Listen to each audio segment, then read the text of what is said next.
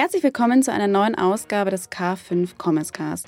Bei der nachfolgenden Ausgabe handelt es sich um eine Aufzeichnung aus der Reihe Learn from the Best live aus dem K5 TV. Erik Siegmann, Host des Marketing und Commerce Chat, spricht mit seinem Gast Laurenz, CMO von Chronext, über Marketingstrategien im Onlinehandel mit Luxusprodukten. Chronext ist eine digitale Plattform, die sowohl neue als auch Certified Pre-Owned Luxusuhren anbietet. Die Verbindung dieser beiden Bereiche ist im E-Commerce einzigartig und hat entscheidenden Anteil am USP des Schweizer Unternehmens. Viel Spaß also beim Zuhören. Und wenn euer Herz beim Thema E-Commerce so richtig aufgeht, solltet ihr unbedingt unseren Kanal K5 Commerce Cast abonnieren. Herzlich willkommen zum K5 Commerce Cast. Gemeinsam mit unseren Partnern präsentiert euch das K5 Moderatorenteam tolle Use Cases sowie die neuesten Entwicklungen und Trends aus der Welt des digitalen Handels. Jetzt noch eine kurze Werbung in eigener Sache. Kennt ihr schon unser K5 TV? K5 TV bringt die Köpfe des digitalen Handels an einem Ort zusammen, unserer Streaming-Plattform, dem K5 Club. Euch erwarten dort spannende Gäste aus den unterschiedlichsten Branchen des E-Commerce, wie zum Beispiel Food, Beauty, Fashion, Home and Living und viele mehr. Neben den Fachthemen unter der wunderbaren K5-Moderation von Sven Rittau und Verena Schlübmann laden erfahrene Hosts wie Dörte Steiles, Stefan Wenzel und Marcel Brindöpke zu übergreifenden Themensessions wie Leadership, Unternehmensskalierung, Internationalisierung und Frauen im Retail ein. Wo findet das Ganze statt und wie könnt ihr daran teilnehmen? Dafür registriert ihr euch ganz einfach und kostenfrei unter dem Link in den Show Notes, nämlich www.club.k5.de. Club schreibt ihr dabei ganz einfach mit K. So habt ihr jeden Donnerstag Zugang zum K5 Livestream und könnt dort wertvolle Insights, Tipps und Know-how für euer Business gewinnen. All unsere Videos könnt ihr euch dort auch im Nachgang on Demand ansehen. Wir freuen uns auf euch. Wir sprechen heute über richtig gutes Marketing im Luxussegment, dort wo Average Order Values untypisch hoch sind. Und ich freue mich sehr, dass wir heute mit Laurenz von Chronex sprechen können. Herzlich willkommen, Laurenz. Wie geht's? Hallo Erik, es freut mich dabei zu sein und ich bin auch sehr froh, einfach jetzt hier zu sein und die Welt von Chronex ein bisschen näher zu beleuchten. Sehr gut. Ihr wart ja, ähm, ihr seid ja schon lange kein Geheimtipp mehr. Ich glaube, ihr seid einer von, ich weiß nicht, wie viel Wettbewerb es in diesem Segment gibt. Also ich glaube, mir sind jetzt zwei, äh, also ihr und noch ein anderer ungefähr äh, bewusst. Das ist ja eine, eine Kategorie, die noch gar nicht so alt ist. Deshalb glaube ich, ähm, macht das total Sinn, bevor wir dann gleich einsteigen und du erklären wirst, wie eigentlich euer Marketingmaschinenraum aussieht, welche Herausforderungen ihr habt, äh, wie ihr euch in diesem Segment weiterentwickelt.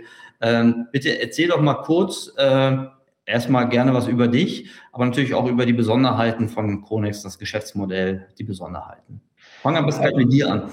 Wo kommst du okay. denn hin? Genau, also ich bin, ich bin äh, Laurens, ich bin äh, 34 Jahre alt, leider in einem Monat schon 35. Äh, das geht schneller, als ich dachte. Äh, und ähm, bin Teil der Geschäftsführung von Chronex und dort verantwortlich für mehrere Bereiche. Einerseits Marketing, andererseits äh, Category Management, das das Team, was entscheidet, welche Luxusuhren wir verkaufen, weil wir verkaufen Luxusuhren äh, und zu welchem Preis wir das tun. Und dazu gibt es auch ein BI-Team. Äh, und dann gibt es einerseits nochmal das Sales-Team mit unseren eigenen Lounges, das sind so wie Boutiquen. Und äh, es gibt auch nochmal das Ankaufsteam. Äh, das sind die Leute, die die Uhren einkaufen. Und äh, das ist so ein bisschen mein Spektrum. Das ist das Kommerzielle der Firma. Und äh, mein Hintergrund ist tatsächlich äh, Online-Marketing oder Marketing generell. Also bevor ich zu Chronix kam, das ist jetzt ja, fast zwei Jahre her, äh, war ich Marketingleiter, also Director Marketing bei Smava, einem Kreditportal in Berlin und habe eigentlich ganz klassisch so meine Karriere gemacht im Online-Marketing, angefangen mit SEO und dann immer mehr. Ähm, genau, so das, das ein bisschen zu mir.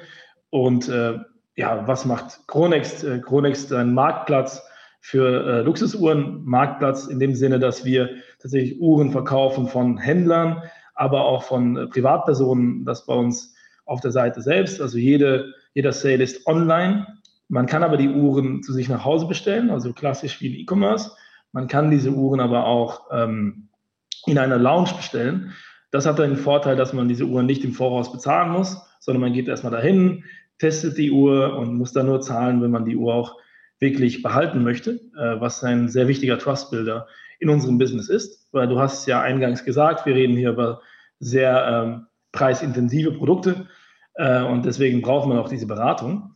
Und in diesem Segment gibt es tatsächlich mehrere Player, aber wir sind äh, seit ungefähr letztem Jahr der, der größte in Europa, das wissen wir mit Sicherheit und damit wahrscheinlich auch der, der größte äh, weltweit. Das weiß man nie so ganz genau, weil nicht all diese Firmen börsennotiert sind. Aber das ist so das, was wir, wir sehen. Und was macht Chronext besonders? Wir verkaufen also Luxusuhren, aber nicht nur gebrauchte Luxusuhren. In dem Segment hat man ein fancy Wort erfunden, das heißt äh, Certified Pre-Owned, was aber nur besser klingt als gebraucht. Ähm, sondern wir verkaufen auch tatsächlich neue Uhren. Also wir haben beides äh, im Angebot und damit sind wir die einzigen, jedenfalls meines Wissensstands nach. Ähm, es kann sein, dass es noch kleinere Player gibt, aber nicht die, die relevant in der Größe sind im Markt. Mhm. Jetzt äh, musst du mir helfen, ist, in diesem, ist es in diesem Uhrenmarkt äh, nicht so wie, äh, oft ist es ja in diesen Luxussegmenten, dass die Marken gar nicht so sehr erpicht sind, überhaupt ihre, ihre hochpreisigen Brands über digitale Kanäle zu verkaufen. Ähm, A, trifft das auf euren Markt auch zu, dass also nicht alle Marken ähm, Neuware, also äh, digital verkaufen. Das heißt, dieser, dieser Gebrauchmarkt oder dieser Certified äh, Pre-Owned Markt äh, erfüllt auch eine, eine ganz besondere Funktion, die ähm, durch diese, will ich sagen, äh, diese, durch die besondere Behandlung der, der Marken, wie sie mit digitalen Absatzkanälen umgeht, oder? Ja, das sind eigentlich jetzt mehrere Fragen, Erik, ja, aber grundsätzlich ist es so, dass natürlich in dem, in dem Luxussegment, äh, das hat man bei Fashion auch gesehen, dass es meistens natürlich mit irgendwelchen äh, gebrauchten Uhren anfängt oder mit kleineren Kooperationen, mit kleineren Marken. Wir haben allerdings auch Beziehungen zu fast jeder große Marke und auch manchmal auch ähm, irgendwelche Kooperationen in dem Bereich. Äh, wichtig ist, dass das Online äh, von Luxusprodukten geht es nicht darum, ein Outlet zu sein. Das ist nicht der Fall. Es gibt durchaus Modelle, die wir signifikant teurer verkaufen, als man dann dafür zahlen würde beim Juwelier. Äh, das liegt aber mehr an der Verfügbarkeit äh, dieser Uhren, weil gerade mhm. sehr, sehr populäre Marken wie zum Beispiel Rolex oder Audemars Piguet oder Patek Philippe, ähm, die bekommt man heutzutage, außer man ist wirklich ein Spitzenkunde bei einem großen Juwelier, bekommt man die heutzutage nicht mehr. Und da ist der einzige Weg für die meisten äh, potenziellen Kunden, ist dann halt dann der Online-Kauf. Äh, und wenn sie dann eine gebrauchte Uhr finden wollen, dann gibt es mehrere Optionen im Markt. Wenn es aber eine neue Uhr sein muss, dann ist tatsächlich Chronik sehr oft die einzige Anlaufstelle. Ähm, das ist so. In der Zukunft gesehen wird es natürlich schon noch so sein, dass immer mehr Marken äh, sich offen dafür zeigen, ähm, auch ihre Produkte online zu verkaufen. Man merkt es auch jetzt schon, dass manche Anbieter, die in diesem Luxussegment eher günstiger unterwegs sind, aber noch lange nicht günstig, ähm, die auch jetzt selbst schon angefangen haben, E-Commerce zu betreiben. Äh, und da sehen wir einen sehr, sehr großen Schritt in diese Richtung, wird es geben in den nächsten paar, paar Jahren. Okay, also ich fasse mal für mich zusammen. Es gibt, es gibt den Gesamtmarkt der, der, der, der Luxusuhren, dann gibt es ähm, Uhren, die kann ich, kann ich neu als auch gebraucht kaufen. Dann gibt es vermutlich ein Segment, das kann ich mehr oder weniger nur gebraucht kaufen, wenn ich das richtig verstehe. Mhm. Und ihr setzt überwiegend äh, digital ab und habt auch aber auch noch physische, ich weiß nicht, ob es Point of Sales sind oder Point of äh, Consulting. Ähm, äh, ja. wie, wie, kann man, wie kann man diesen Online- und Offline-Mix am besten verstehen? Genau, also es gibt mehrere, mehrere Aspekte hier. Das eine ist, jede Transaktion, die es über Chronix gibt, die ist immer online zuerst. Mhm. Und du als, als potenzieller Kunde hast die Möglichkeit halt zu dir nach Hause zu bestellen, also klassisch wie normaler E-Commerce, ob ich morgen jetzt irgendwie Laufschuhe bestelle äh, bei Sportcheck zum Beispiel. Ja? Also ich laufe gern, deswegen fällt mir das immer als erstes Beispiel ein. Ähm, aber bei Luxusuhr natürlich, weil man sehr oft auch wissen will, passt diese Uhr zu mir? Äh, es ist ja auch ein, ein, gewisses Investment. Wir reden hier über Summen, die oft jenseits von 10.000 Euro sind. Äh, da will man natürlich auch irgendwie das Produkt schon mal gefühlt haben, gesehen haben. Und das kann man in unseren Lounges machen. Die Transaktion allerdings findet zuerst online statt. Man vereinbart dann aber einen Termin in einem unserer Lounges. In Deutschland haben wir sieben Lounges, also in jeder großen Stadt, also von Berlin nach München, Köln, Stuttgart, Düsseldorf, Hamburg, Frankfurt und ich habe, glaube ich, nichts vergessen. Mhm. Ähm, äh, Köln habe ich natürlich vergessen, was leider unser Headquarter ist. Ähm, haben wir halt solche Lounges und das haben wir auch international. Also wir haben insgesamt 15 äh, Lounges in, also in diverse Ländern, auch Italien, in Frankreich, in, in UK, in der Schweiz. Ähm, und da ist dann die Möglichkeit, dass man diese Uhr zuerst mal sieht und dann entscheidet, okay, ich will die behalten und dann zahle ich dafür. Okay. Aber man kann nicht einfach so in die Lounge reingehen und sagen, ich will diese Uhr haben. Also das kann man durchaus machen, nur ist die Uhr dann wahrscheinlich nicht da, sondern wir müssen die dann dorthin schicken und dann gibt es nochmal einen zweiten Termin, wo man dann auch beraten wird. Der große Vorteil dieser Lounges ist allerdings auch der, dass du als Verbraucher mehrere Uhren dir anschauen kannst. Äh, und das ist, glaube ich, sehr, sehr entscheidend, weil es gibt durchaus Modelle. Ein Beispiel wäre eine Rolex Datejust. Die gibt es in mehr als 300-facher Ausführung. Das heißt, der Unterschied ist oft ein bisschen die Breite. Also wie breit ist diese Uhr, äh, wie breit ist auch das Armband und welche Farbe hat das Ziffernblatt. Und da muss man auch schauen, was passt zu mir. was, was mhm. gefällt mir, aber auch was passt zu mir. Ich zum Beispiel habe ein dünnes Handgelenk. Das mhm. heißt, breite Uhren funktionieren bei mir nicht. Aber es gibt einen Geheimtrick, meine Uhr ist dick.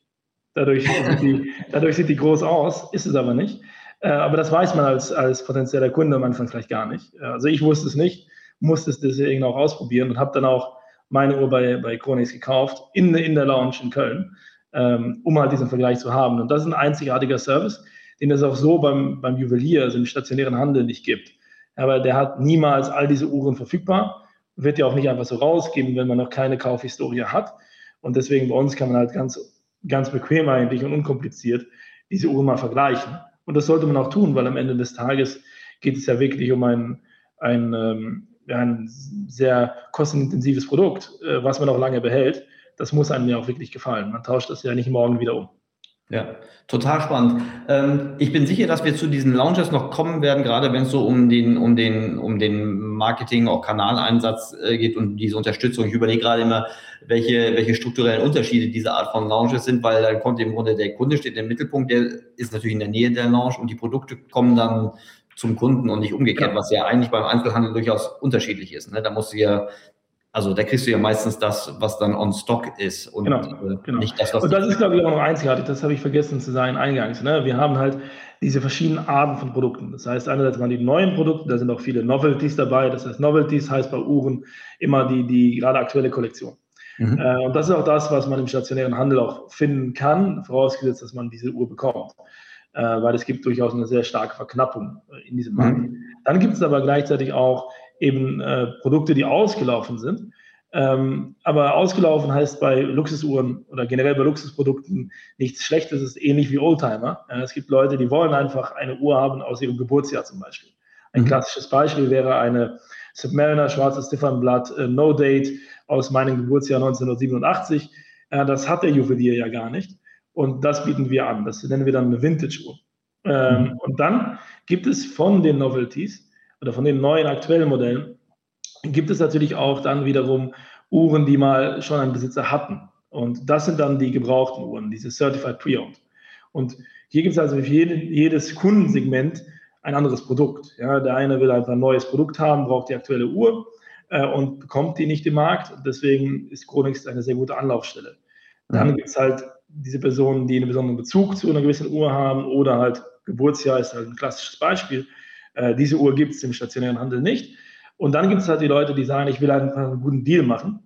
Und gebrauchte Uhren haben einen enormen Vorteil, weil sie sind günstiger als die neuen Uhren. Und Uhren haben aber kein Ablaufdatum. Ne? So, ein, so, ein, Luxusprodukt ist ja ein handwerkliches Produkt. Das heißt, es hält unglaublich lange. Ne? Es gibt Uhren, die sind mehr als 100 Jahre alt. Äh, man muss die halt regelmäßig pflegen und das kostet natürlich Geld. Äh, aber es hat den, durchaus den Vorteil, dass der Einkaufspreis signifikant niedriger sein kann als eine neue Uhr. Und okay. so, und das ist das, das einzigartige Setup, was Chronix hat. Wir haben halt quasi jede mögliche Uhr für jeden Art von, von Uhrenliebhaber und zwar auch auf verschiedenen Preisniveaus. Ja, alle, allerdings alle sind Luxussegment, das heißt, es gibt durchaus Marken, die auch für viele Leute Luxus sind, die wir gar nicht verkaufen. Ja, das ist natürlich schon. Okay, äh, verstehe ich. Also ich, ich, ich höre auch bei dir immer wieder, wenn wir sprechen, die, die Leidenschaft für dieses äh, für diese Produktkategorie äh, raus. Und das ist ja tatsächlich auch verhältnismäßig komplex, ihr bringt ja auch was Neues in den Markt. Ich würde jetzt trotzdem, ähm, damit wir so den Schwenk in die in die Marketing-Herausforderungen äh, machen können, nochmal abschließend, vielleicht kannst du uns mal ähm, nur die Größenordnung äh, welchen Umsatz äh, und welchen ungefähren Average Order Value äh, wir hier äh, besprechen, weil das äh, ist ja, glaube ich, ganz relevant, um mal zu greifen. Also Größe erstmal nur, um ein Gefühl für den Markt zu kriegen mhm. und Average Order Value, um ähm, die Herausforderungen im Marketing-Game besser verstehen zu können. Ja, wir reden hier über einen sehr, sehr großen Markt. Ne? Also wenn man jetzt einfach nur Deutschland nimmt, ist der Umsatz sozusagen an neuen Uhren jedes Jahr ist weit über eine Milliarde pro Jahr. Und es gibt halt auch Schätzungen, da gibt es keine genauen Angaben zu dem Certified Pre-Owned-Markt, der ungefähr gleich groß ist. Es gibt natürlich noch viel mehr Uhren, die jetzt im Besitz von Menschen sind. Deswegen kann man natürlich sagen, dieser Markt hat extremes Potenzial, weil Uhren ja, wie gesagt, lange halten. Und wenn alle Leute, die Uhren besitzen würden, diese Uhren im Markt anbieten würden, dann wäre das noch viel, viel größer. Aber man muss ungefähr sagen, dass wir über zwei Millionen, äh, Milliarden äh, Umsatz reden im, im Jahr in Deutschland. Und davon in Europa ist es noch deutlich viel mehr und weltweit ist es fast 100 Milliarden. Und okay. wenn man dann natürlich schaut, äh, wie ist dieser Markt strukturiert, und das ist auch übrigens einer der Gründe, warum ich mich für, äh, für Chronix entschieden habe, ist, dass dieser Online-Markt, der steht eigentlich, obwohl man uns kennt als Marke, noch ganz am Anfang. Also the best is here to come und zwar noch, da ist noch sehr viel Luft. Ja, weil wenn man den Online-Markt anschaut, heutzutage sind wir ungefähr bei, ja, da gibt es Schätzungen, dass es irgendwie zwischen 13, und 15 Prozent Online-Penetration ist. Und es gibt durchaus Studien, die zeigen, dass halt bis 2025 äh, dieser Online-Share sich verdoppeln wird. Ja, ob das jetzt genau so eintrifft, das wird man dann sehen, aber auf ein Jahr kommt es da nicht mehr an, weil dieses, der Markt ist groß und wenn sich das verdoppeln würde, dann ist natürlich der Online-Markt sehr groß. Und die Aufgabe von Chronix ist natürlich dann, auch diese Entwicklung nicht nur mitzugehen, sondern mit voranzutreiben. Mhm. Das ist jedenfalls mein, mein Job bei Chronix. Ähm, und wir reden hier über einen EOV, der, der sehr, sehr hoch ist. Also im Durchschnitt, natürlich mit Mehrwertsteuer, also was der Kunde zahlt, sind wir bei über 12.000 Euro. Äh, am Ende des Tages, jetzt auf, auf Net gesehen, sind wir ungefähr bei 10. Ähm, das ist schon äh, eine, eine intensive, also eine intensive Ausgabe für, für die meisten Menschen. Äh, und das liegt auch einfach daran, dass sehr, sehr viele Uhren, die sehr beliebt sind, auch eher die teuren sind. Und die heben auch diesen EOV. Äh, mhm. Und innerhalb von, von diesem Segment ist bei, bei Chronix halt, wir haben letztes Jahr signifikant über 100 Millionen Euro Umsatz gemacht und das, äh, wir wachsen auch immer wieder sehr stark. Und das ist auch eigentlich sehr positiv.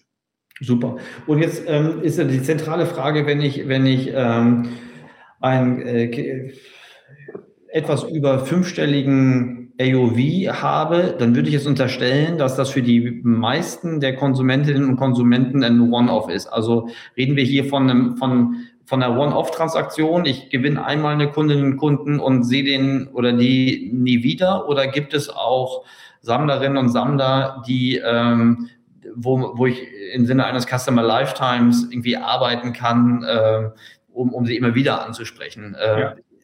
Das ist eine sehr, sehr spannende Frage, weil die Frage habe ich mir tatsächlich auch am Anfang gestellt, als ich zu Connex kam, um das Potenzial einzuschätzen von CM.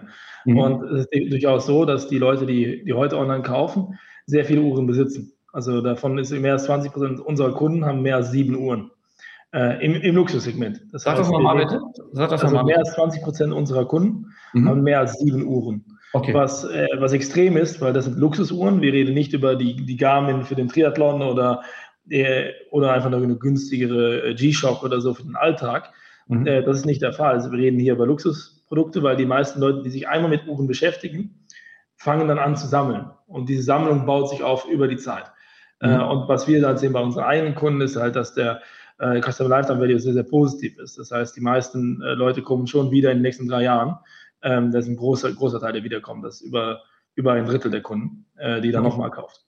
Okay, also dann ist es nicht nur ein reines äh, One-Off-Transaktionsgeschäft, sondern durchaus aus beides, ne? Und vermutlich genau. mit, mit, längeren Zyklen, als ich es bei einer, was ich, eine Garmin kann ich mir ja alle, oder muss ich mir ja schon fast alle drei Jahre kaufen. Ja, wenn man die Features haben will, ja. so, das muss man nicht. Die ich Stecker Garmin schon seit sieben ja. Jahren. Ich bin aber auch ein bisschen geizig, was das angeht. Aber bei, bei Luxusuhren ist es ein bisschen anders, weil das ist ein, ein, ein Passion-Thema. Ne? Die, die Leute, die sich einmal damit beschäftigen, beschäftigen sich auch regelmäßig damit. Und es gibt eigentlich diesen Spruch, dass die Leute sagen, naja, du kaufst halt vielleicht nur einmal alle paar Jahre eine Uhr. Aber die meisten Leute denken, wenn sie das einmal gemacht haben, denken fast jeden Tag daran, was ist meine nächste Uhr? Ja, und das ist das Wichtige und das ist genau das, wo auch Chronex hin will, dass die Leute dann immer nicht nur denken, was ist meine nächste Uhr, sondern hat Chronex die schon und nächstes Mal kaufe ich sie wieder bei Chronex. Das ist die ja. Aufgabe. Super.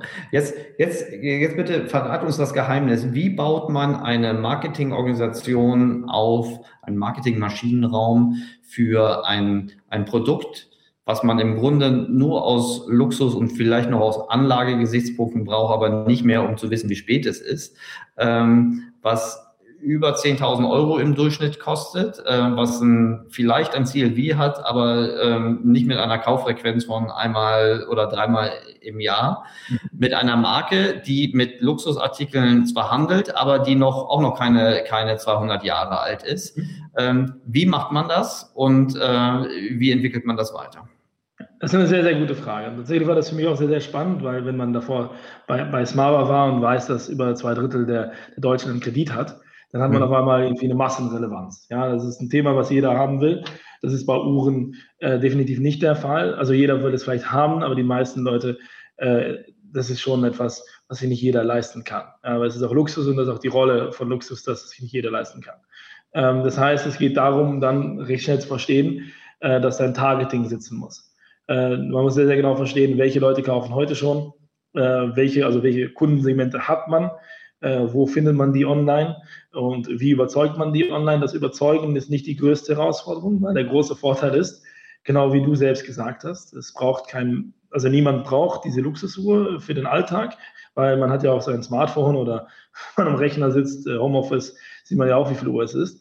Aber Uhren sind ein Lifestyle-Produkt. Ja, und das ist ein großer, großer Unterschied. Und die meisten Menschen, die sich einmal mit dem Thema beschäftigen, sind Teil dieses Clubs der Leute, die eine Luxusuhr haben. Und immer wenn sie jemanden treffen, ich habe das selbst erfahren, als ich meine Uhr gekauft habe, ja, die erste Frage, die immer kam aufgrund meines Jobs, war immer, welche Uhr trägst du denn? Da habe ich gemerkt, ach nee, ich brauche eine Uhr. Also habe ich dann eine Uhr gekauft. Und immer wenn ich dann über meine Uhr rede, dann fangen die anderen auch an und erzählen mir meistens, dass sie zwei oder drei Uhren haben. Das kommt mhm. meistens so rüber und dann weiß man schon, okay, das ist Teil dieser Community zu sein. Und das ist für viele Uhrenliebhaber auch tatsächlich recht wichtig, weil sie sich selbst wieder damit beschäftigen und Leute engagieren dann auch gerne mit Leuten, die sich auch damit beschäftigen. Ja, das, mhm. das hilft. Ähm, das heißt aber trotzdem nochmal, das Targeting, das setzt man an und schaut, okay, welche Leute sind heute schon online, welche Leute kaufen heute schon bei uns und versucht dann Schritt für Schritt diese Targeting-Gruppe zu erweitern. Es gibt dann anschließende Gruppen und deswegen muss man auch irgendwann dann jüngere Segmente ansprechen, zum Beispiel, ne, wo Leute noch eher in der Inspirationsphase sind wir arbeiten sehr viel mit Influencer zum Beispiel zusammen, äh, was sehr, sehr gut funktioniert. Ähm, das ist so Schritt eins in der Phase und dann Schritt zwei ist natürlich dann auch zu sagen, okay, eine größere Kommunikation zu machen, damit auch jeder irgendwie weiß, dass man auch Luxusuhren online kaufen kann. Mhm. Äh, und wenn man sich die Marktzahlen anschaut, weiß man ja auch, dass es viele Leute nicht wissen. Deswegen haben wir noch was zu tun und das ist auch gut so. Ja, du hast, du hast vermutlich also so, so, so, so ein Brandbuilding, Bekanntheits, ähm, Thema haben ja viele als Herausforderung. Du hast ja vermutlich mehr als, als der Durchschnitt so dieses Trust-Thema, weil ähm, du wirst nicht in die, also ich glaube, es gibt einen Grund, warum jetzt zum Beispiel eBay, also vermutlich werden wahnsinnig viele Uhren über eBay gehandelt, aber also ich persönlich hätte jetzt meine Uhren nicht auf eBay gekauft, zumindest nicht mit einem guten Gefühl äh, und nicht, wenn ich das Ziel hätte, ein Original zu haben. Ähm, also das ist das Trust-Thema und du hast natürlich trotzdem auch das Transaktionsthema, also das Effizienz-Thema, was, was alle anderen auch haben. Ähm, vielleicht fangen wir mal mit dem, mit dem, mit dem, vielleicht durchaus mit dem, mit dem unteren Funnel an. Ähm, und dann können wir auch so ein bisschen die Kanalbedeutung mal, mal durchgehen. Also ich, und meine Hypothese wäre jetzt, dass ein hohes relevantes ähm, Akquisepotenzial für eure Neukunden einfach durch die, durch die Suchterms der, der äh, Produktmarken äh, zustande kommt. Richtig? Ja, das ist doch auch so. Ne? Wir sind ja ein E-Commerce und am Ende des Tages sind jetzt unsere Channels nicht so anders im, im, im Mix wahrscheinlich als sehr, sehr viele andere E-Commerce-Shops, äh, die es gibt, die allerdings äh, vermutlich ganz andere Ware verkaufen. Ja, das, das definitiv und Search, egal ob das jetzt SEO ist oder, oder halt Paid Search, ähm, hat natürlich einen sehr großen Stellenwert, aber das sind die Leute, die eh schon online sind.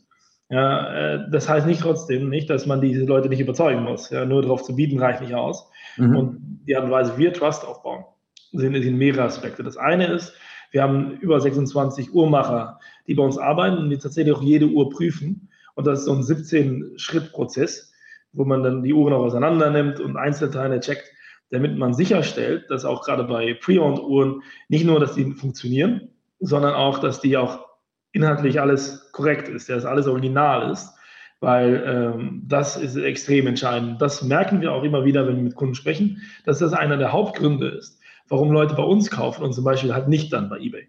Ja, mhm. Und das ist sehr, sehr entscheidend. Diese Uhrmacher haben halt so eine Rolle einerseits im Prozess, aber andererseits auch im Trust. Und dann natürlich die, die Lounges äh, spielen auch eine große Rolle. Ähm, diese beiden Sachen zusammen sorgen dafür, dass Chronext in den letzten acht Jahren äh, weit über 100.000 äh, 100 Uhren verkauft hat. Und es gab keine einzige Fake-Uhr, die wir verkauft haben. Und ich muss sagen, das ist schon eine tolle Leistung. Ja, und wie wir das auch dann sicherstellen, ist, wir haben sogar bei unseren Uhrmachern, dass wir den Superclones geben. Superclones sind hochprofessionell gefakte Uhren. Ah, ja. Die mischen wir bei. Damit wir checken können, konzentrieren die sich auch wirklich und finden sie das jedes Mal raus. Und das kostet uns auch Geld, ne? weil diese Superclones, die kosten mehrere tausend Euro. Äh, weil wenn wir so ein 50, 50 Euro Ding da runtermischen würden, das merken die alleine schon vom Gewicht her. Das mhm. heißt, die müssen das schon deutlich prüfen. Und das funktioniert jedes Mal, dass sie diese Uhr finden. Und das ist super. Und das ist sehr, sehr wichtig für, die, für diesen Trust-Builder. Mhm. Und dann gleichzeitig natürlich, ich habe ja Influencer-Marketing schon mal angerissen als eine der Beispiele. Es gibt da mehrere. Wir machen auch natürlich Paid Social Media, auch viel, viel Storytelling drumherum und PR, äh, haben sogar TV laufen. Äh, aber eine der Sachen im Influencer-Marketing, die wir machen, wir arbeiten mit quasi jedem der wichtigen Uhren-Influencer ja, auf Instagram oder, oder YouTube zusammen. Und es gibt eine Kooperation, äh, die wir haben, die genau diese Story erzählt. Das sind die Munich Wristbusters. Und das sind zwei zwei junge, junge Kerle aus, aus München, die irgendwann mal das Hobby äh, zum Beruf gemacht haben, ähm, Celebrities zu finden, die Fake-Uhren tragen. Und dann immer zu zeigen, schau mal, der und der, der hat bei DSDS mitgemacht oder Dschungelcamp oder whatever und trägt eigentlich eine, eine Fake-Uhr. Äh, und wenn diese Leute die, die Fake-Uhr tragen, dann muss man das halt erstmal basten und gleichzeitig darauf verweisen, dass das Original gibt es bei Chronix. Und das, das Tolle an dieser Story ist, dass einerseits natürlich Marketing für uns gemacht wird auf eine sehr amüsante Art und Weise, aber gleichzeitig das, wofür Munich Whispers da steht, genau dasselbe ist, wofür Chronix auch steht. Und das ist diese authentische Experience und authentische Ware, die wir haben und diesen Trust, diese Sicherheit für den Kunden. Ja. Ähm, und diese Kooperation zum Beispiel funktioniert sehr gut. Wir haben allerdings auch sehr viele ähnliche Kooperationen. Okay, super, super witzige äh, Content-Strategie, das mit den, mit den, ich habe gerade überlegt, wenn er jetzt Brad Pitt erwischen würde, dass seine Omega in Wirklichkeit gar kein. Vermutlich wird das nicht passieren. Weil in dem anderen Segment, äh, okay, das, äh, das verstehe ich. Sehr, sehr witzig. Ähm, ihr habt auch Fernsehwerbung gemacht oder ich macht, ihr macht regelmäßig Fernsehwerbung. Wie hat sich das, ähm, was war da die Zielsetzung und was sind da so die Erfahrungen, die ihr damit gemacht habt? Ja, die Erfahrungen sind durchweg positiv, aber das, das Allerwichtigste war eigentlich zu sagen, okay, wir haben einen, einen Online-Markt, der noch relativ klein ist. Ja, und ich glaube, diese Herausforderung haben viele, viele Unternehmen, also viele E-Commerce-Shops haben diese Herausforderung. Und man muss halt irgendwie schauen, dass man einerseits diesen Online-Markt erweitert ja, und diese Awareness schafft, dass es auch online geht. Ähm, das ist übrigens auch etwas, was, was man bei Smava genauso gemacht hat, auch mit sehr, sehr äh, werbestarken Kampagnen. Äh, deswegen hat man auch geschrien in, in, in den Spots. Ähm, das war sehr, sehr entscheidend, äh, weil man halt zuerst mal bekannt werden muss. Das ist, ich habe so mehrere Schritte irgendwann festgelegt. Das erste ist, die Leute müssen dich kennen. Das zweite ist, die Leute müssen wissen, was du machst. Und das dritte ist, die müssen verstehen, aber das ist dann das dritte, was macht dich anders? Was ist dein mhm. USP im Vergleich zu den anderen? Aber ohne Schritt eins und Schritt zwei brauchst du Schritt drei nicht. Und gerade viele Werbespots setzen damit an, Schritt drei zu erklären. Aber nobody cares über Schritt drei wenn niemand weiß, wer du bist und was du eigentlich machst. Also, ja. Und das ist halt auch das, was, was der Chronikspot macht. Wir haben damit in Deutschland angefangen, machen das mittlerweile auch international. Äh, und das hat definitiv unsere Bekanntheit gesteigert und das zeigt sich dann auch in anderen äh, Kanälen, jetzt ohne da zu viel ins Detail zu gehen. Aber das hat eine, eine sehr, sehr positive Ausstrahlung auf unsere Marke. Äh, und generell sage ich immer, das habe ich auch unseren Mitarbeitern erklärt, äh, du bist ein Startup, wenn du Online-Marketing machst, oder du wirst zu einem richtigen Unternehmen, wenn du anfängst, dann irgendwann TV zu machen. Okay. Das ist das. Okay. Ja, ähm, das ist, glaube ich, eine gute Überleitung auch zum, zum Thema, wie ihr organisiert seid. Ähm, ihr sitzt in, in, in, in Köln, bedient mehrere Märkte, ähm, habt natürlich eine, eine große Kanalvielfalt. Mhm. Kannst du uns ein Gefühl geben, wie ihr intern organisiert seid? Genau, also, also wir. Intern, auch extern, also wie arbeitet ihr, wenn überhaupt, mit Agenturen zusammen und äh, was macht ihr wie in? Mit ja, also wir, wir machen einen Großteil natürlich intern, äh, weil ich persönlich selbst sehr stark daran glaube, dass man alles, was Geld kostet und, und Online-Marketing oder auch generell Marketing kostet Geld, das sollte man selbst kontrollieren. Ja, also wenn man sehr klein ist, kann man auch gerne mit Agenturen arbeiten oder wenn man mal was antestet. Aber meine Erfahrungen jedenfalls haben gezeigt auf Dauer, dass das nicht sinnvoll ist, weil es muss einfach jemand jeden Tag kontrollieren, was gibst du heute aus und was hast du heute dafür zurückbekommen. Äh, und das kann man viel besser machen, wenn es intern gemacht wird. Ähm, das heißt, alle Online-Marketing-Kanäle, die wir machen, sind intern äh, gemanagt. Übrigens auch unsere Offline-Kanäle, also wenn wir äh, TV-Buchungen machen und so weiter, nutzen wir natürlich Agenturen dafür, uns zu unterstützen. Aber die Entscheidung, was wir buchen und so weiter, ist alles intern. Ähm, das Einzige, was wir extern machen, und das macht auch durchaus Sinn, sind natürlich dann Produktionen. Ne, es macht keinen Sinn, dass wir auch wir haben zwar eigene Fotografen oder so, aber es macht keinen Sinn, dass wir selbst die Spots produzieren oder auch generell komplexe Shoots machen. Äh, dafür arbeiten wir oft äh, mit, mit anderen Agenturen zusammen. Es gibt eine Agentur, mit der wir oft arbeiten, das ist eine junge Agentur in, in Berlin, die heißt The Altitude äh, von Lukas Bast, der war mal CMO bei Bloomy Days. Der hat diese Agentur gegründet und hat halt diese einzigartige Kombination aus Performance und Kreativität und das ist der Grund, warum wir mit ihm arbeiten. Äh, und das ist dann eher für Videoproduktion oder, oder Shoots und so weiter. Weil gerade Luxus, da kommt es auch wirklich darauf an, wie es aussieht. Da kann man nicht sagen, ich nehme heute mal das hässliche Banner, äh, weil, weil da wird viel geklickt, sondern wir müssen immer so diesen Sweet Spot finden zwischen, es ist hässlich genug, damit jemand klickt, aber es muss trotzdem gut aussehen. Klar, auch für die Glaubwürdigkeit macht das bestimmt ähm, eh, ganz großen Sinn. Wie ist das zum Beispiel? Du bist ja, du bist ja, äh, du hast ja, glaube ich, im SEO deine, deine, deine, deine Heimat. Wie, wie macht ihr die, die Content-Produktion? Also jetzt nicht nur die für die Suchmaschine ist, sondern auch für diese Trust-Building-Content-Produktion. Äh, macht, könnt ihr die auch innen machen oder lasst ihr euch da auch eher unterstützen? Wir machen das primär in-house tatsächlich. Warum? Weil es kommt schon darauf an, dass unsere Zielgruppe sehr, sehr genau Bescheid weiß über diese einzelnen Uhren. Das heißt, wenn man da einfach irgendjemand rausnimmt, der das mal schreibt, so ein bisschen mhm. recherchiert, das mhm. funktioniert nicht. Das heißt, wir haben tatsächlich im Marketing auffällig viele, und das fand ich sehr freaky, als ich selbst zu Chronix kam, Leute, die extrem viel über Uhren wissen. Ähm, aber das braucht man tatsächlich auch, weil jeder, der sich mit Uhren beschäftigt, der merkt sofort, wenn irgendwas nicht ganz korrekt ist. Äh, und es gibt da sogar Leute, die ganz genau wissen, in welchem Jahr welche Veränderung an einem Modell vorgenommen wurde auch wenn diese Veränderung 20 Jahre her ist. Das fand ich sehr, sehr verwirrend, weil das war nicht mein Hintergrund. Und ich dachte, das können wir alles outsourcen, habe dann aber schnell festgestellt, keine gute Idee, ja, das müssen wir in-house machen. Äh, und auch also alles, was wir eigentlich produzieren, ist, ist in-house, außer äh, Bewegtbild und, und Visuelles, mhm. ähm, weil das einfach Sinn macht. Du brauchst die Expertise. Mhm. Und diese Expertise, was mir dann auch aufgefallen ist, ist, dass das in Kooperation auch sehr viel hilft. Wir arbeiten halt sehr oft zusammen halt mit mit Uhreninfluencern. Das heißt, diese Leute sind sehr, sehr freaky on the topic.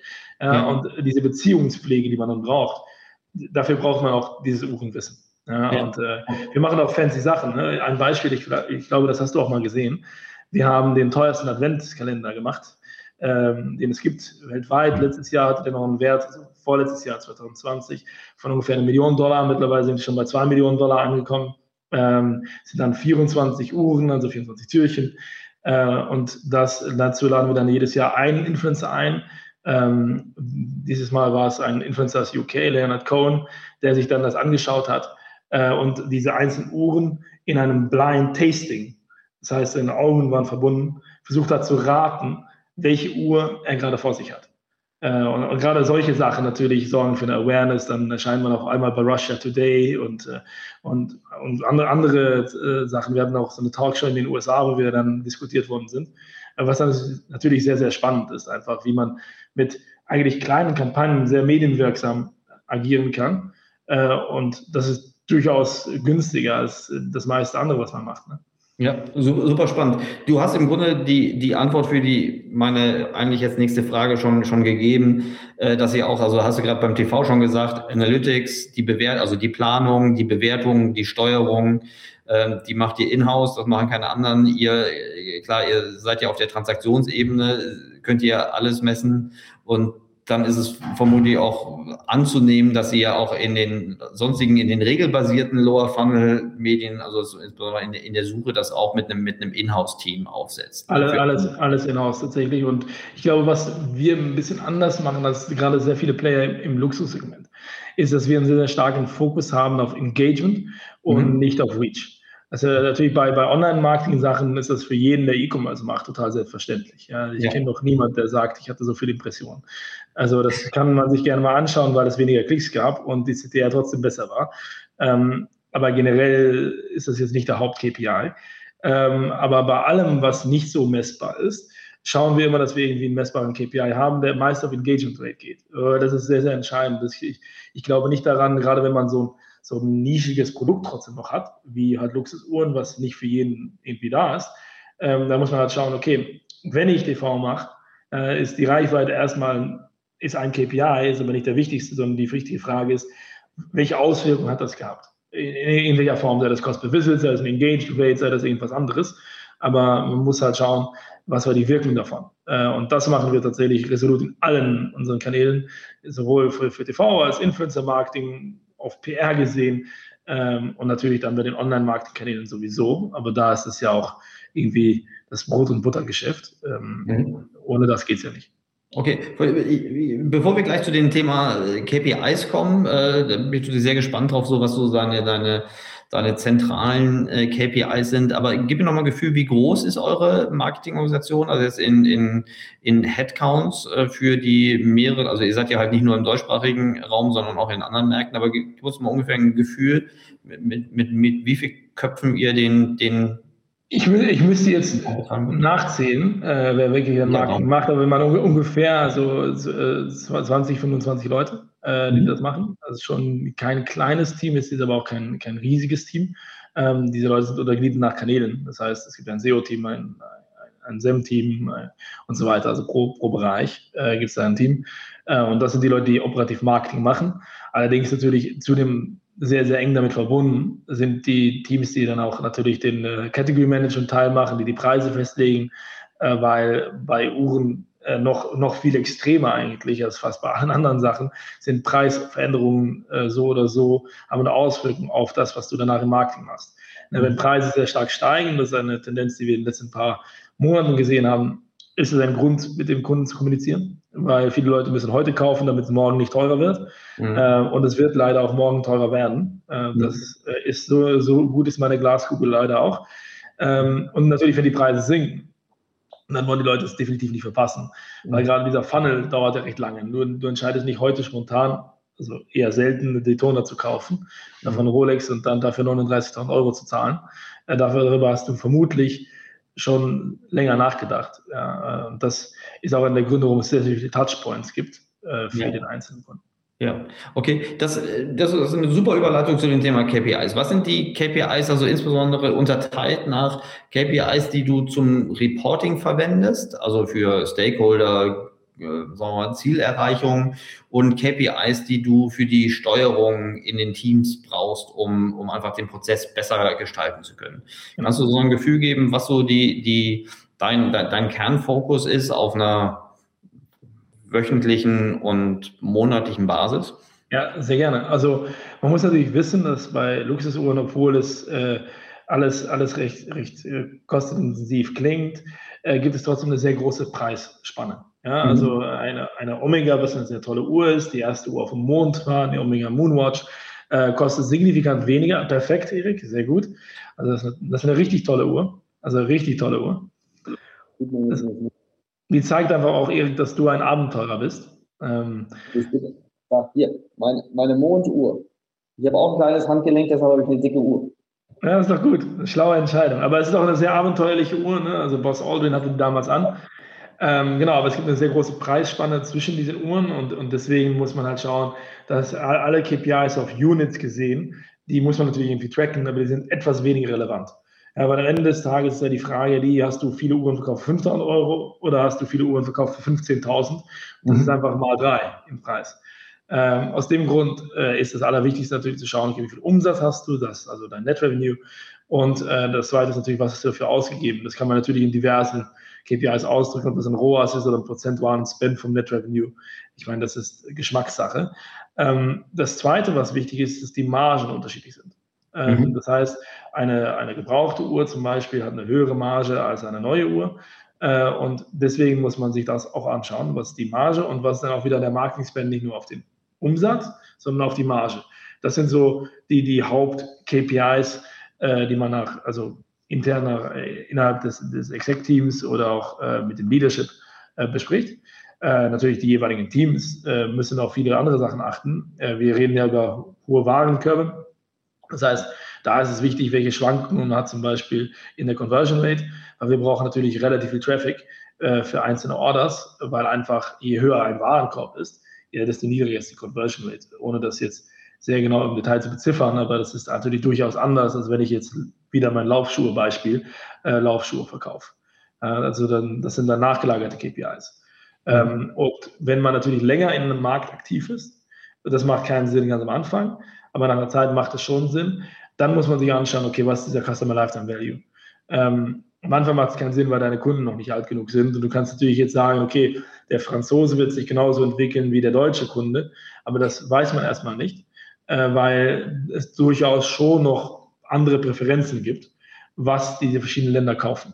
Also die, die Marken sind ähnlich, aber der Split zum Beispiel zwischen Neuuhren und, und Pre-Owned ist zum Beispiel anders. Ähm, und das muss man dann halt berücksichtigen. Aber generell ist das so ein nachgelagerter Schritt, wenn ein Markt eine gewisse Reife erreicht hat, dann auf Customer Lifetime Value.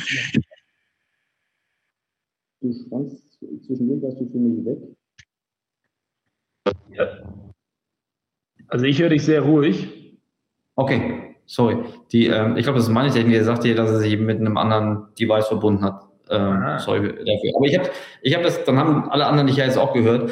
Ähm, das habe ich verstanden. Also die Besonderheit ähm, ist natürlich nicht nur, dass der, dass der Rohertrag, also die Marge, ähm, äh, schwanken kann, sondern ich denke auch, aber die Verfügbarkeit und die Nachfrage wird ja vermutlich sich auch bewegen. Ne? Also Verfügbarkeit, gerade bei Pre-Owned, du kannst ja keine Bestellung aufschreiben, sagen, ich hätte jetzt gerne ähm, zehn weitere Pre-Owns. Und du musst ja vermutlich auch wie bei jedem guten Marktplatz die, die, die zwei Seiten sehr gut im Gleichgewicht haben. Ne? Also Kann euer Procurement, hat euer Procurement da einen Einfluss drauf? Also kann euer Procurement äh, im Verhältnis zur, zur Entwicklung auf der Suchnachfrage irgendwie ähm, da Einfluss drauf nehmen oder musst du nehmen, was der Markt dir liefert?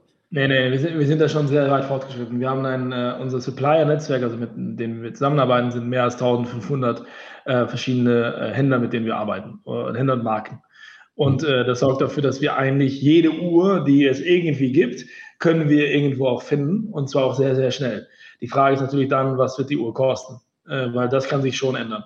Und wir sehen extreme Preisunterschiede. Ich habe das extra als Vorbereitung äh, für heute rausgesucht. Ja? Die, wenn man nur seit November schaut, ja. bis Stand gestern, dann ist zum Beispiel ein Daytona mit einem weißen Ziffernblatt aus Stahl, eine Standard Daytona, aber mit weißem Ziffernblatt, ist 46 Prozent im Preis gestiegen im, äh, im, im, im Markt, äh, im Marktpreis. Ja? Und das ist, ist extrem. Das zeigt einfach nur, dass aufgrund von Verfügbarkeitsissues, die es gibt im stationären Handel, dass dieser Marktpreis einfach massiv ansteigt, ähm, wenn man sie dann online kaufen will und man einfach signifikant mehr zahlt, das zwei- bis dreifache zahlt von normalen Retailpreis. Ähm, wir werden die Uhr allerdings jedenfalls finden und es gibt durchaus auch Leute, die diese Uhr unbedingt haben wollen. Äh, das, das funktioniert sehr, sehr gut, gerade weil es einfach keine Alternative gibt. Ja, es gibt keine andere Möglichkeit, an so eine Uhr zu kommen. Ähm, ein sehr zentrales Team darin ist nicht nur der Einkauf, der, der ist sehr, sehr wichtig in der Abwicklung davon, aber ein zentrales Team äh, ist unser Category Management Team. Diese Leute machen die Planung welche Uhren wir brauchen, wie oft wir die verkaufen anhand von historischen Sales-Daten mit Projections für die Zukunft und auch die, die Preise. Und hier suchen wir tatsächlich auch immer Leute. Also wir haben das Team ist geführt von äh, Patrick Schumacher, äh, heißt mein äh, wetter Kollege, der hat einen sehr, sehr starken Hintergrund im Analytics-Bereich, hat früher mal BI aufgebaut bei Audible äh, vor langer Zeit. Das ist ein sehr erfahrener Kollege. Und äh, Patrick sucht tatsächlich Verstärkung. Wir suchen einen Pricing Manager oder Managerin und auch jemand für das Inventar. Also wenn es Leute gibt hier, das würde mich natürlich sehr freuen, wenn sie sich melden, ähm, weil gerade das ist, das hat einfach sehr viel Potenzial und ist auch sehr, sehr spannend tatsächlich, weil wir haben über 2000 Uhren, die wir analysieren äh, und da passiert da sehr, sehr viel. Ja. Einerseits Verfügbarkeit, andererseits Verkaufszahlen und dann nochmal die Preissteigerungen, um dann komplexe Modelle zu bauen, was der akkurate Preis wäre, der ideal ist für unsere Marge, aber auch für den Umsatz. Ja, wo ist da die, diese Elastizität im Markt und in dem Preis? Äh, das ist sehr, sehr spannend. Also der Job ist richtig cool. Also wäre ich jetzt selbst äh, nicht in der Geschäftsführung von Kronex, würde ich den Job selbst machen. Ja, das kann ich mir richtig gut vorstellen. Vor allen Dingen, das ist ja auch eine Herausforderung, dass äh, das betrifft euch jetzt, weil das aufgrund eures Geschäftsmodells besonders große Schwankungen hat. Aber das ist ja auch in vielen Bereichen des E-Commerce schon längst so, dass man die vielleicht gar nicht so auf der Beschaffungsseite, aber zum Beispiel auch, weil der Wettbewerb sich unterschiedlich verhält. Äh, ich denke so an, an Versandapotheken und ja. Consumer Electronics, äh, Reisebereich sowieso, wo du ständig die äh, Preise deiner, deiner Wettbewerber sehr eng monitoren musst, um nicht auf einmal absatzseitig zu droppen. Ne? Äh, also Preise und Marketingsteuerung neben dem üblichen CPO und CLV ähm, plus der ganzen Attributionsherausforderungen ist, glaube ich, etwas, was in jedem Fall bleibt. Und wenn man das bei euch äh, anwenden kann, dann äh, umso besser. Am besten nennen wir gleich nochmal die URL oder Quatsch, soll jeder auf Chronex äh, direkt nach. Dann kann man aber googeln nach Chronex Jobs und dann wird man das schon finden. Oder man schickt einfach eine Mail, mein Vorname.nachname at chronex.com. Passt auch. sehr gut. Ja, das ist ein, das war äh, ein sehr, sehr sympathischer und, und, und sinnvoller äh, Werbeblock. Sag mir doch mal bitte, jetzt haben wir so bei, bei dieser, bei der Pricing-Herausforderung, ähm, Ertragssteuerung, Rohertragssteuerung ähm, gesprochen. Was sind so darüber hinaus noch so die größten Herausforderungen im Marketing, vielleicht der, der Gegenwart und was siehst du auch für Herausforderungen in der Zukunft? Was siehst du auf euch zukommen? Was sind so die Baustellen, an denen du jetzt arbeitest oder bald arbeiten wirst? Ja, also das Spannende bei, bei Luxusprodukten generell ist natürlich, dass du einerseits diese spitze Zielgruppe hast und dadurch natürlich auch, weil der Warenkorb so hoch ist, man natürlich nicht über jetzt äh, sehr hohe Transaktionszahlen spricht. Ja, weil man muss einfach gar nicht so viel verkaufen, um mhm. einen gewissen Umsatz zu machen, äh, weil einfach das einzelne Produkt sehr teuer ist. Es gibt natürlich noch viel extremere Beispiele, wenn man jetzt irgendwie Yachten oder sowas oder Privatjets verkaufen oder vermieten möchte.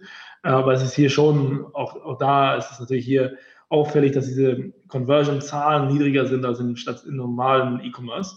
Ähm, was dann dazu führt, dass die Steuerung äh, von einzelnen Channels, weil dann bricht man ja eine gewisse Anzahl von Transaktionen auf, auf verschiedene Channels und bei uns sind das noch auf sieben Länder, dann wird es natürlich irgendwann relativ schwer, da sehr, sehr genau äh, zu sein. Äh, man muss halt da irgendwie größere Aggregationen machen und das machen wir tatsächlich auch so, äh, weil einzelne Schwankungen auf Tagesebene sind dann können sehr radikal ausfallen. Du hast vielleicht, keine Ahnung, an einem Tag 5% weniger Conversion Rate und per Zufall hast du 10% niedrigeren AOV und auf einmal hast du viel mehr Umsatz. Das hat aber vielleicht nichts mit der Steuerung zu tun, sondern das ist ein Zufallseffekt.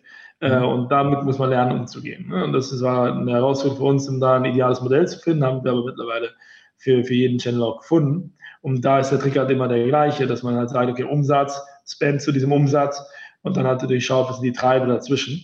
Aber zuerst mal diese zwei Sachen. Man muss halt einfach dann einen Schritt zurücknehmen und sagen, okay, wie kann ich den kleinstmöglichen Nenner ver, ver, vereinfachen? Ja, und das ist genau das, was wir dann auch tun. Äh, in der Zukunft gesehen muss man natürlich sagen, okay, Chronex wächst ja stetig und wir haben signifikant mehr als äh, 150.000 Kunden, äh, die bei uns Uhren gekauft haben seit, seit Beginn. Das heißt, es geht halt viel mehr darum, auch natürlich gleich zu sagen, okay, wie können wir diesen Customer Lifetime Value besser managen? Wie können wir auch natürlich auch sehr viele Wünsche von unseren Kunden äh, besser erfüllen? Ja, es gibt sehr viele Uhrensammler, die äh, besondere Sammlungen haben, die bei uns verkaufen möchten, zum Beispiel, ja, um damit neue Uhren zu kaufen. Und dafür müssen wir dann adäquate Produkte bauen. Ähm, das ist alles noch, noch, noch Zukunftsmusik, wie das genau aussehen wird, aber es gibt einen sehr, sehr großen CRM-Ansatz in unserem mhm. E-Commerce. Ähm, genau, das ist so, so, so ein bisschen der, der, der nächste Schritt, ist aber eigentlich auch ein logischer Schritt für jeden E-Commerce oder jedes Startup irgendwann, wenn man eine gewisse Größe erreicht hat. Ja, Richtig gut. Also äh, es hat mir super viel Spaß gemacht, Lorenz. Und auch insbesondere so der, am Ende der, der, der Ausblick. Ähm, ich finde das super spannend. Ich fand auch klar, diese, diese Transparenz und Klarheit, die du hast über, über die Herausforderungen hoher AOV, ähm, heterogene äh, Zielgruppe auf der einen Seite, unterschiedliches ähm, Markenbild äh, und unterschiedliche Produktkategorien mit, mit, mit Neu- und Pre-Owned. Ähm, ich finde, ihr seid ein super Unternehmer. Ich finde auch gerade für die E-Commerce Herausforderungen der Gegenwart äh, etwas, was ihr, was ihr super, super meistert und in, sicherlich auch in Zukunft noch, noch meistern werdet. Meine Abschlussfrage aus, mhm. aus ganz persönlichem Interesse, wenn wir jetzt uns an Inflationszahlen von, von zwei bis fünf Prozent äh, gewöhnen müssen, äh, kann ich mir das selbst jetzt irgendwie schönreden, dass wenn ich mir noch eine neue oder eine neue gebrauchte Uhr, eine weitere gebrauchte Uhr kaufen sollte, dass das eine total sichere Wertanlage ist und dass ich im Grunde aus wirtschaftlichen Gründen eigentlich sowas unbedingt tun sollte. Also wäre das ein Argument, was ich heute Abend zu Hause anbringen könnte? Das könntest du definitiv, wenn deine Frau dich darauf challengen würde. Also man kann natürlich einen Trick anwenden und das ist eigentlich, also Investmenttheoriemäßig nicht ganz richtig, aber äh, hätte man letztes Jahr eine gebrauchte äh, Rolex gekauft, dann hätte man den äh, S&P 500 zum Beispiel definitiv outperformed. Also okay. hundertprozentig. Ähm, und dann ist halt die, die, die größere Frage jetzt natürlich, wie geht es weiter? Aber ja. was wir definitiv sehen, aufgrund der Tatsache, dass einfach durch Corona im Jahr 2020 viel weniger produziert worden ist und es einfach eine sehr, sehr starke Nachfrage gibt durch das populäre Thema einfach. Ja, es gibt jeder Filmstar in den USA, ein Beispiel der Mark Wahlberg zum Beispiel, ja, der sammelt Uhren. Ähm, und gerade solche bekannte Personen, wenn die auf einmal eine gewisse Uhr tragen, dann trägt das noch ein bisschen dazu bei. Und was wir auch sehen, es hängt halt sehr stark davon ab, welche Marke du kaufst. Äh, ein klassisches Beispiel ist, ist äh, Patek Philippe Nautilus, der geht hoch im Preis, dann wird das für manche Leute zu teuer. Und dann schwankt das rüber und dann wird eine Audemars Piguet Royal Oak, wird dann auch teurer. Aber meistens ein paar Wochen später. Und wenn das dann soweit passiert ist, dann irgendwann wird eine Vacheron Constantin Overseas, das ist das Hauptmodell von Vacheron Constantin, auch teurer. Und dann irgendwann folgt Rolex. Äh, bei Rolex funktioniert es aber ein bisschen anders als bei den anderen Marken. Da ist es so, da wird dann jedes Modell teurer. Also okay. Rolex ist so ein bisschen die, die Marke schlechthin, ist aber günstiger als die anderen drei davor äh, im Vergleich. Und diese Marken wären alle eine sehr, sehr gute Anlage. Äh, definitiv, wenn man sie gebraucht kauft, weil dann hast du ja schon den Discount ja. zu, zum neuen Marktpreis. Das ist allerdings sehr, sehr wichtig. Wenn man die neue Uhr kauft, dann wird man auch noch eine Preissteigerung haben, aber du hast diesen Discount nicht. Äh, und diese 15, 15 Prozent äh, Unterschied, die es je nach Modell gibt, die kann man ja schon mal mitnehmen. Ja, das äh, ja. kannst du deiner Frau definitiv sagen am Ende, bald, bald wird es äh, nicht, dass es am Ende noch Daytrader gibt, die Arbitrage-Geschäftsmodelle auf, auf Uhren, vermutlich gibt es das heute. Das gibt es definitiv auch, ja. Das ist tatsächlich so, aber die meisten Leute machen genau das, was du gesagt hast. Das heißt, eine Uhr ist einfach ein, ein, ein tolles Produkt, um es zu besitzen und gleichzeitig ist es etwas, was generell auch nicht an Wert verliert. Äh, sogar die Modelle, die nicht so krass im Wert steigen, verlieren nicht wirklich viel und es hat also einen gewissen Wert, auch wenn diese Uhr dann irgendwann 50 Jahre alt ist. Äh, und das ist das Tolle. Und äh, anders als bei, bei Autos oder so, wo es dann eher Ausnahmen sind, wo die Preise steigen, ähm, hat man bei Uhren halt wirklich einen, einen festen Wert. Ist eine tolle, eigentlich eine tolle alternative Assetklasse, so kann man das sehen. Sehr gut. Leidenschaftlich vertreten. Äh, Laurenz von Kronex, ganz herzlichen Dank für deine Zeit, deine tollen Einsichten und das Engagement, mit dem du das hier ähm, uns, uns näher gebracht hast. Ich wünsche dir viel Erfolg und ich freue mich auf den nächsten Austausch mit dir. Ja, danke, Erik, es war mir eine Freude und ich wünsche dir natürlich auch viel Erfolg. Danke. Dankeschön. Ciao. Ciao.